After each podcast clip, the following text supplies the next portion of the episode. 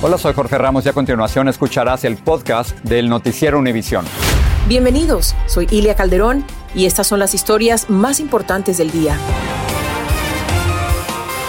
Es martes 30 de noviembre y estas son las principales noticias.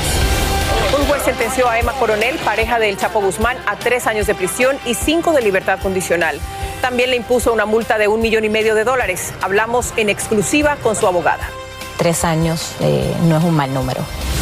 Un tiroteo en una escuela secundaria de Michigan deja tres personas muertas y al menos ocho heridas. La policía confirmó el arresto de un joven de 15 años. Autoridades sanitarias expandieron por puertos y aeropuertos de Estados Unidos la búsqueda de la variante Omicron del COVID-19, pero todavía no han encontrado un caso. Y la adolescente hispana que desapareció dos días con un hombre al que conoció por internet nos cuenta lo que vivió. Este es Noticiero Univisión con Jorge Ramos e Ilia Calderón. Buenas tardes. Comenzamos con la condena de tres años de prisión que un juez de Washington DC le impuso a Emma Coronel, la pareja del Chapo Guzmán. Coronel había aceptado previamente su culpabilidad en varios delitos de narcotráfico. Patricia Yaniot estuvo en la corte en el momento de la sentencia y nos acompaña desde Washington DC en vivo. Patricia, ¿cómo estás? Cuéntanos cómo reaccionó Emma Coronel cuando escuchó la condena. ¿Qué tal, Iria? Bueno, no pudimos observar muy bien su reacción porque llevaba tapabocas y no pudimos observar la expresión en su cara, pero por su lenguaje corporal se trató de una reacción serena. Y además de la condena a tres años tras las rejas, este juez eh, Contreras impuso a Emma Coronel cuatro años de libertad condicional. Se trata de una sentencia leve por tres delitos relacionados a las actividades de narcotráfico del Chapo Guzmán. Claudia Uceda nos amplía esta decisión judicial. Emma Coronel entró a la corte alegre y estaba serena cuando escuchó su sentencia. La pareja del capo mexicano, el Chapo Guzmán, abrazó a sus abogados tras escuchar su sentencia de tres años de prisión, un año menos de lo que se esperaba. Siempre uno espera por lo mejor, eh, no estamos descontentos eh, y nada, es lo único que tengo que decir.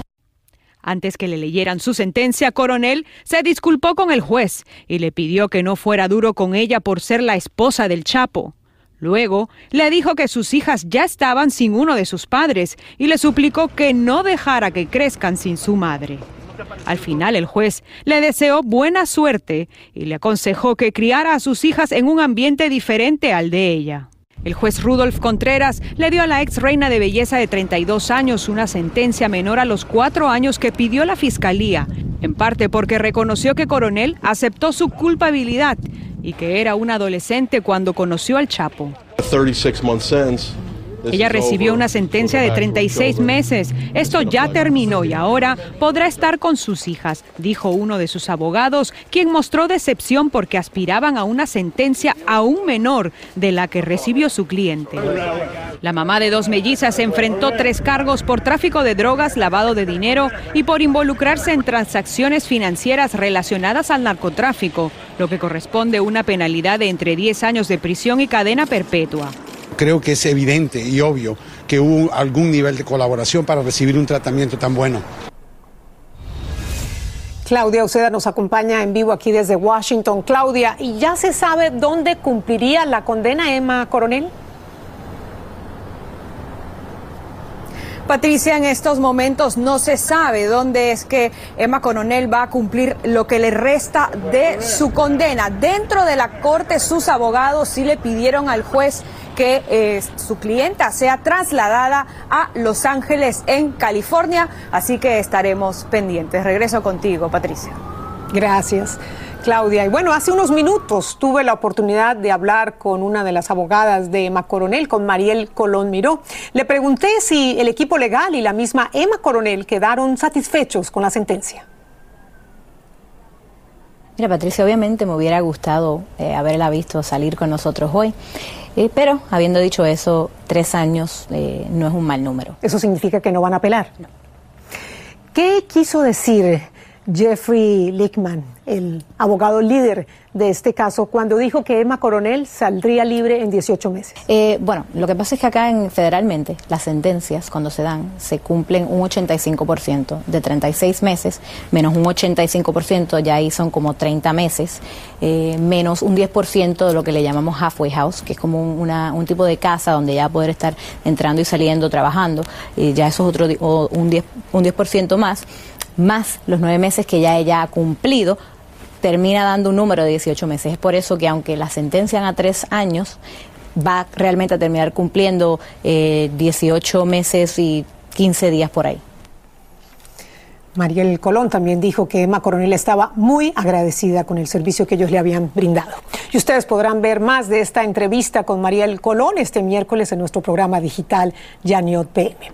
Mientras tanto, en Sinaloa, México, la cuna del cartel que dirigiera el Chapo Guzmán, se siguió con algo de expectativa el proceso contra Emma Coronel. Simpatizantes de ella incluso hicieron votos para que el juez fuera benévolo con la esposa del Chapo. Alejandro Madrigal viajó a Culiacán y nos informa. Sus amigos le decían, ya no vayas a robar. Así sonó el acordeón para pedirle a Jesús Malverde, el santo patrono de los pobres y de los narcos, que ayudara a Emma Coronel, pareja de Joaquín el Chapo Guzmán, a que recibiera una sentencia corta. Pues yo no la conozco, pero pues digo, ya estuvieron aquí una vez. Pues las mujeres, usted sabe que pues, están en la casa. Y, Pobre señora, bueno. Es que Malverde es tan milagroso, dicen sus creyentes, que su capilla está tapizada de dólares con los nombres de las personas que ha ayudado. Por eso rogaron por Emma Coronel. Primeramente Dios y aquí vamos a pedir a Malverde. Desde esta capilla, donde las personas acudieron a ponerle veladoras, se cree que Malverde habría colaborado a que Emma Coronel se reencuentre pronto con las gemelas que tiene con el Chapo Guzmán. Son tres años un poco, a lo mejor igual, hasta le reducen, yo creo que sí. Sí, sí, sí. Sí, hay mucha gente que pide para ellos. Se ayudan mucho aquí a Sinaloa. Para este periodista, el fenómeno de Emma Coronel pudiera desencadenar que más mujeres relacionadas con capos delictivos se encomienden a este personaje, al que consideran un santo. Tenemos un sector femenino en Sinaloa muy liberal, que conoce la realidad en la que estamos y que saben el gran poder que tienen estas, este tipo de organizaciones criminales y que eh, ahí se amparan. Y así creen que estas súplicas pudieron haber llegado hasta Washington. En Culiacán, Sinaloa, Alejandro Madrigal, Univisión. Esto es todo por el momento desde Washington. Nosotros regresaremos en vivo más tarde en la edición nocturna. Ahora regreso contigo al estudio, Ilia. Gracias, Patricia. Nos vemos esta noche en la edición nocturna. Vamos a pasar ahora a Michigan, donde un estudiante de 15 años fue arrestado como sospechoso de ser quien abrió fuego en su escuela secundaria. Tres estudiantes fueron asesinados y hay al menos ocho personas heridas. La tragedia tuvo lugar en la localidad de Oxford Township, como nos explica Carolina Peguero. El pánico y los gritos de varios estudiantes se escuchan en este video grabado con un celular mientras autoridades intentaban rescatar a los alumnos. Esto tras registrarse un tiroteo masivo en la escuela secundaria de Oxford en el estado de Michigan. Oficiales respondieron alrededor de la una de la tarde tras recibir un reporte sobre un tirador activo. Luego de los disparos, autoridades pudieron localizar y arrestar al sospechoso otro estudiante de 15 años de edad, mientras la oficina del alguacil del condado informó que recuperaron una arma de fuego y que no creían que había más de un atacante. Los agentes respondieron en cinco minutos y el sospechoso está bajo custodia. Él no causó problemas.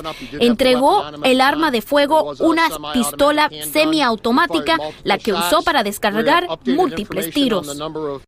Las autoridades realizaron un cierre preventivo por varias horas y los estudiantes fueron llevados a una tienda del supermercado Meyer para que sus padres los recogieran. Esta madre desesperada compartió el terror que vivió su hijo.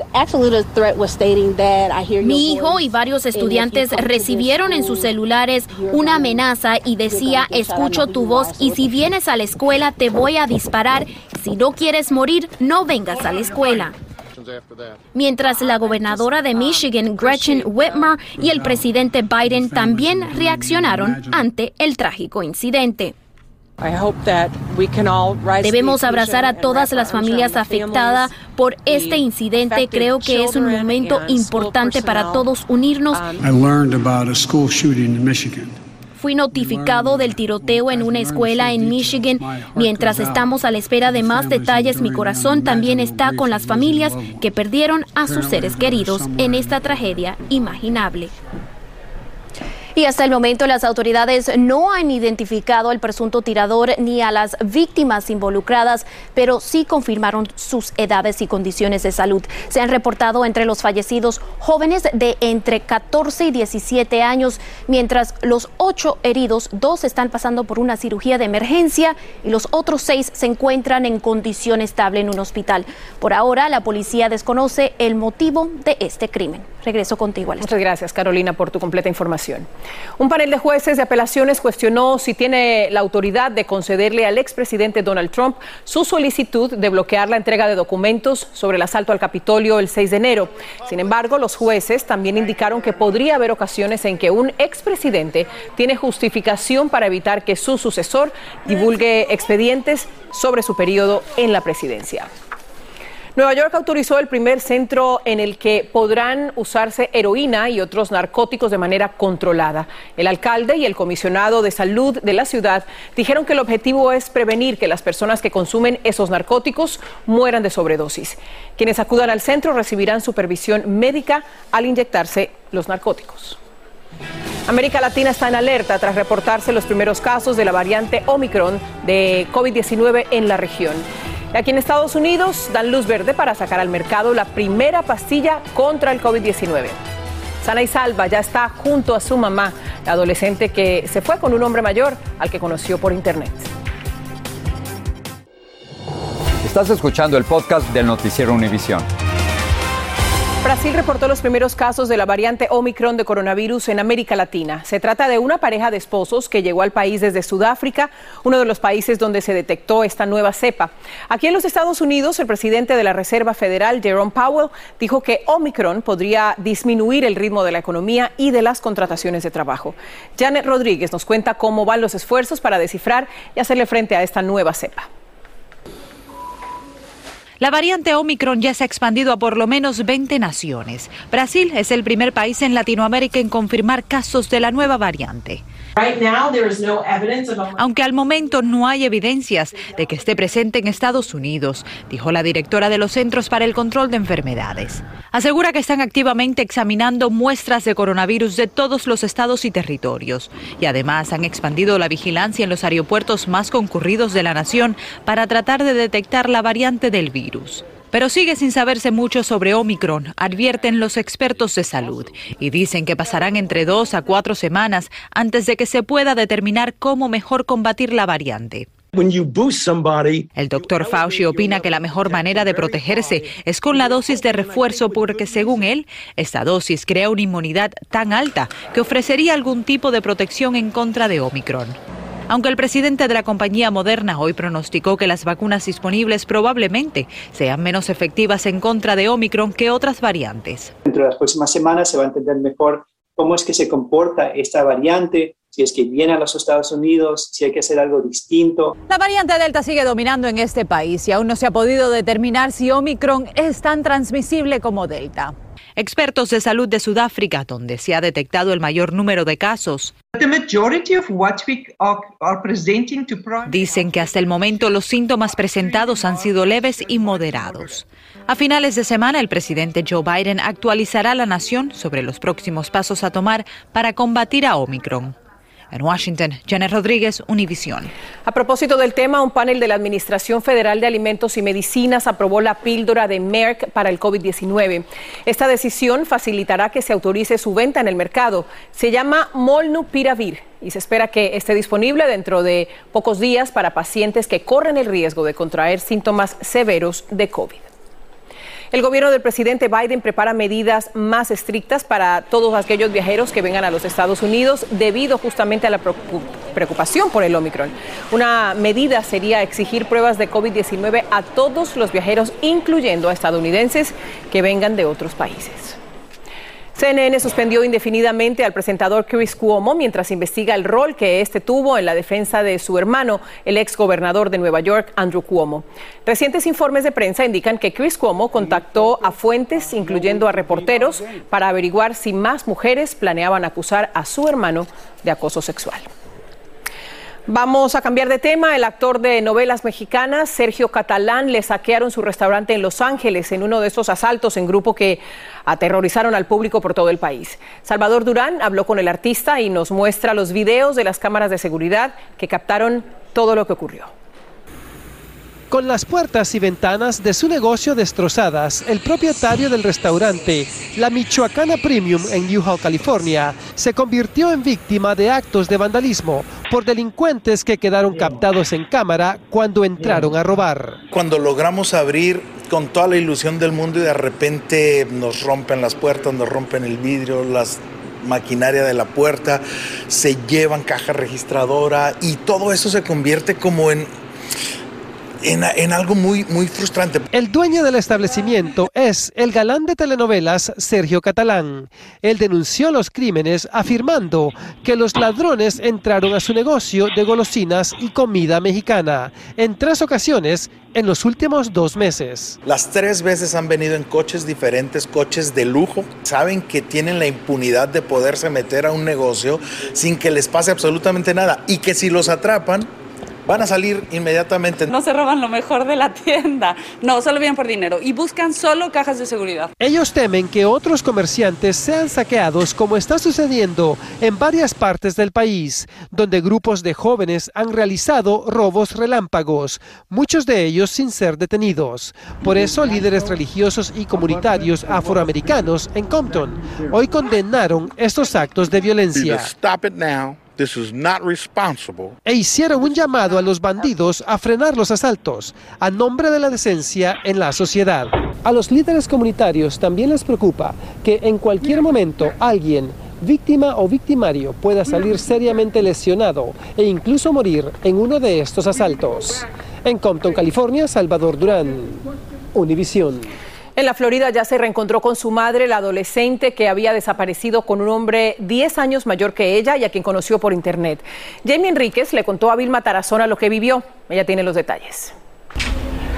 Jamie Enríquez regresó a los brazos de su madre en el sur de la Florida después de que fue reportada como desaparecida cuando un hombre 10 años mayor que ella se la llevó de su casa y la condujo a otro estado, lo que desató una pesquisa policial en la que se involucró el FBI. Cuéntame qué fue lo primero que hiciste cuando llegaste a casa. Abrazar a mi mamá. Dos detectives de Florida viajaron a Filadelfia, donde la policía de ese estado encontró a la niña y en la madrugada la trajeron de regreso al sur de Florida. Me dijeron, viene, ya viene la niña. Yo salí corriendo y pues me la encontré acá en esa esquina y la abracé y le dije gracias a Dios que ya está conmigo. Jamie cuenta que conoció al hombre que se la llevó a través de una amiga y se comunicaban por internet. Primero empezamos a hablar, así, me o sea, una amiga me mandó el número de él, empezamos a hablar, lo conocimos y después hablaba muchas cosas. El hombre la recogió cuando Ana, su madre, se fue a trabajar. Atravesaron varios estados y Jamie dice que se empezó a angustiar. Saber nada de mamá, cómo ella se sentía y todo eso, tipo la, o sea, Sí le iba a llamar, pero no, no me agarraba mucho el internet tampoco porque estaba muy lejos. Dice que le dio miedo y decidió llamar a su madre para pedirle ayuda. Y así fue como le llamé la primera vez a mamá que estaba en un lugar muy lejano de Miami. Esa fue la llamada que le permitió a la policía rastrear el lugar donde Jamie fue conducida. Las autoridades aún buscan al hombre que se la llevó. ¿Quién es él? Él es de México y... ¿Y, él qué hace? O sea... Trabaja.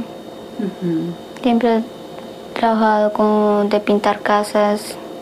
Ana dice que ahora disfrutará esta segunda oportunidad que la vida le regaló al lado de su hija y buscará ayuda profesional para así sanar sus heridas. En Miami, Florida, Vilma Tarazona, Univisión.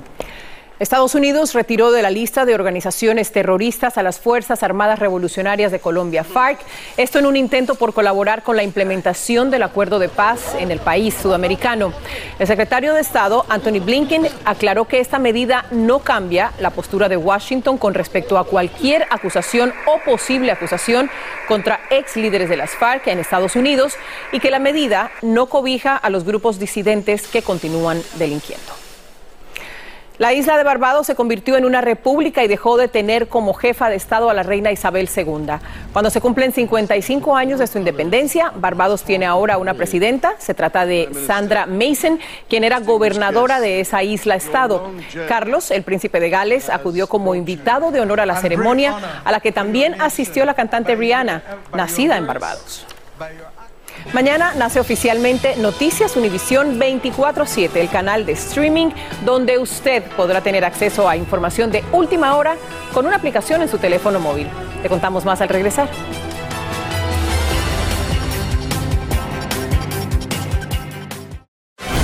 Sigue este podcast en las redes sociales de Univisión Noticias y déjanos tus comentarios. Nos llena de gran orgullo compartir con ustedes noticias sobre nuestro crecimiento aquí en nuestro departamento de noticias. Estamos muy emocionados dando los últimos toques a nuestro canal de noticias por internet que se lanzará mañana para brindarles información continua todos los días durante las 24 horas. La apertura de Noticias Univisión por streaming refuerza el compromiso de nuestra cadena por mantenerlos informados permanentemente y con los últimos, muy últimos acontecimientos que afectan a nuestra comunidad. Lourdes del Río nos cuenta más sobre este gran emprendimiento informativo. Univisión lanza este miércoles oficialmente Noticias Univisión 24/7, un canal por streaming con noticias de última hora. El líder indiscutible en información y entretenimiento en español en Estados Unidos se coloca así nuevamente a la vanguardia de la información. El 24/7 nos ofrece la oportunidad de estar siempre todo el tiempo al lado de los hispanos, llevándoles la información que más les interesa, que más afecta a sus vidas, a sus familias, a sus comunidades. A la nueva programación de esta plataforma streaming se accede a través de la aplicación gratuita Prende TV, que además contiene miles de horas de valioso contenido en español. El número de hispanohablantes en Estados Unidos es después de México el mayor del mundo y a nivel internacional más de 560 millones de personas hablan nuestro idioma. El consumo de noticias en español aumenta y Univisión está ahí para atender esa necesidad. Y la información siempre contrastada, ¿no? Yo creo que eso es algo que realmente la gente está demandando. Ante esta avalancha de información a través de las redes sociales, creo que cada vez se ha vuelto más importante tener una fuente de información confiable y además que esté disponible para ti las 24 horas al día y los 7 días a la semana. La programación será muy variada. La Voz de la Mañana inicia la oferta de lunes a viernes de 7 a 9 de la mañana, hora del este. Tiene una parte muy importante de noticias, pero también va a haber espacios para entretenimiento, estilo de vida, viajes, finanzas personales. La idea es llevar una gama amplia de temas. De 1 a 3 de la tarde se presenta Noticias Univisión 24-7 diurno y de 7 a 9 de la noche la edición estelar. Es el presente, es la inmediatez, es lo que está pasando justo en este momento. Es constantemente el breaking news, es vámonos a tal lado porque en este momento tenemos una imagen aquí, es la noticia, pero el análisis de la noticia. Son los rostros que ya conoces en un formato dinámico al que puedes tener acceso desde donde quiera que estés. Así que ya lo sabe, a partir de mañana Univisión le trae más ofertas noticiosas, como siempre, con mucha calidad y con el deseo de mantenerlos bien informados, pero esta vez 24/7. En Miami, Florida, Lourdes del Río, Univisión. Bueno, ya lo sabes, muy fácil bajar la aplicación en sus celulares, yo ya la tengo. Prende TV completamente gratis para no perderse noticias 24/7. Nos vemos mañana.